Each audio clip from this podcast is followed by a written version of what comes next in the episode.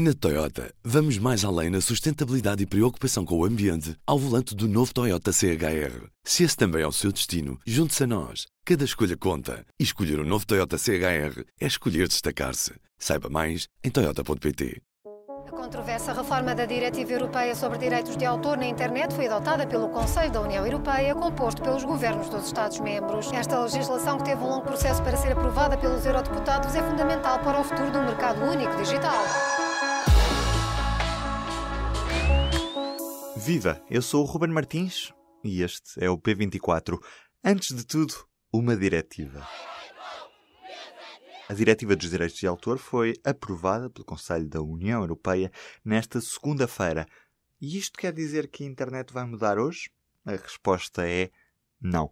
Vamos por partes. O que é que foi aprovado nesta segunda-feira? No fundo, o que foi aprovado foi as novas regras de direitos de autor e o que foi, no fundo, aprovado e oficializado foi um texto, o texto final, que foi decidido em março em Parlamento Europeu. Carla Pequenino é jornalista de tecnologia do Jornal Público. Em Parlamento Europeu foi definido o texto final, mas na União Europeia a legislação passa sempre por um voto final em que os vários Estados-membros voltam a dar a sua opinião e, portanto, agora é que podemos começar o processo de transposição da diretiva. Ah, agora, em Conselho da União Europeia, Portugal votou a favor e, geralmente, por norma, a maioria dos eurodeputados portugueses tem tido uma posição a favor ao longo do processo. É claro que há exceções. Já agora, as exceções são Ana Gomes e Francisco Assis, do PS, Marisa Matias, do Bloco de Esquerda, os três eurodeputados do PCP, João Ferreira, Miguel Viegas e João Pimenta Lopes, e ainda José Inácio Faria,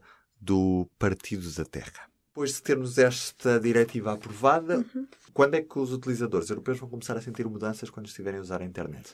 Ainda vai demorar, porque agora uh, começa um processo que pode demorar até 24 meses, em que o texto vai ser transposto para as diferentes leis nacionais. E, no fundo, isto agora vai haver muitos debates e muitas discussões entre os detentores de direitos, entre as grandes plataformas, como é o caso do YouTube, do Facebook, do Google, é, que isto afeta, entre também o, as pessoas que defendem as liberdades online e que querem que isto seja colocado em prática da forma correta. Portanto, ainda é um processo que vai ser uh, moroso. É possível no futuro haver algumas diferenças entre os vários países na forma como estas regras são aplicadas? Sim, isto não é um regulamento, não é como o RGPD, como as novas regras de proteção de dados, então na realidade não é uma lei que é aplicada à escala europeia, é feita com algumas diferenças e cada país pode interpretar. E depois há certos pontos que são ambíguos. Por exemplo, na diretiva aparece escrito pequenos certos. O que é que é um pequeno certo? Uh, cada país terá a sua própria interpretação. Que mudanças é que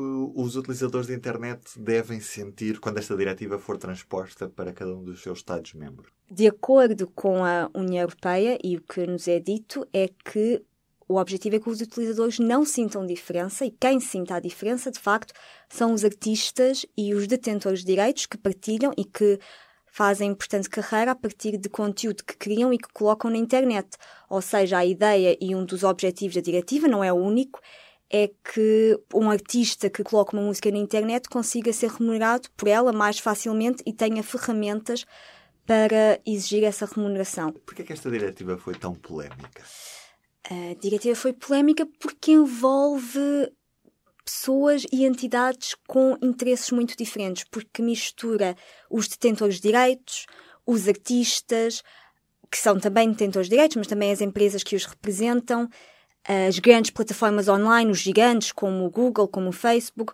Também envolve muitos ativistas que defendem que a internet deve ser livre e devemos poder publicar sobre aquilo que queremos e todos têm, obviamente, interesses diferentes e que entram um pouco em conflito. Um dos problemas e um dos receios que existe é que um dos objetivos da diretiva é que as plataformas consigam, portanto, que seja mais fácil para um artista que tem o seu conteúdo online ser remunerado por ele e que as plataformas estabeleçam acordos de licenciamento com estes artistas. E se não há um acordo, se não, é, se não é possível chegar a um acordo, as plataformas não devem sequer autorizar esse conteúdo a estar disponível. E em prática, isto leva a que exista o receio de que se normalizem mecanismos de filtração, que o YouTube já tem. E no YouTube já vimos muitas vezes, às vezes, a nota de este conteúdo foi removido por direitos de autor. E há, há o medo que isso se alastre e muitos ativistas de direitos digitais temem que isto se normalize e que ceda um ponto em que, em que se torne censura. E é um medo que existe, que é algo que a Comissão Europeia já referiu várias vezes que não é o objetivo e não vai acontecer. Mas, do outro lado, há receios que os mecanismos automáticos não sejam capazes de distinguir uma paródia de uma infração de direitos de autor. E isso é um dos medos que estes mecanismos acabem por fomentar um, uma espécie de censura. A Comissão Europeia, por outro lado, tem dito repetidamente que isto não vai acontecer porque até com a diretiva as paródias, as adaptações humorísticas passam a ser mesmo mencionadas como exceções aos direitos de autor, que é algo que antes não existia em alguns países, por exemplo, em Portugal.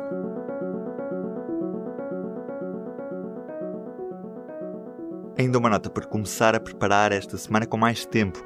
Na próxima quinta-feira é o Dia Internacional dos Monumentos e Sítios, o que quer dizer que muitos museus, um pouco por todo o país, vão ter entradas grátis. Entre os vários espaços estão o Museu Nacional dos Coches, o Palácio Nacional de Mafra, o Convento de Cristo, o Mosteiro da Alcobaça e também o da Batalha ou, por exemplo, o Museu Nacional Soares dos Reis. Fica assim esta dica no fecho deste P24.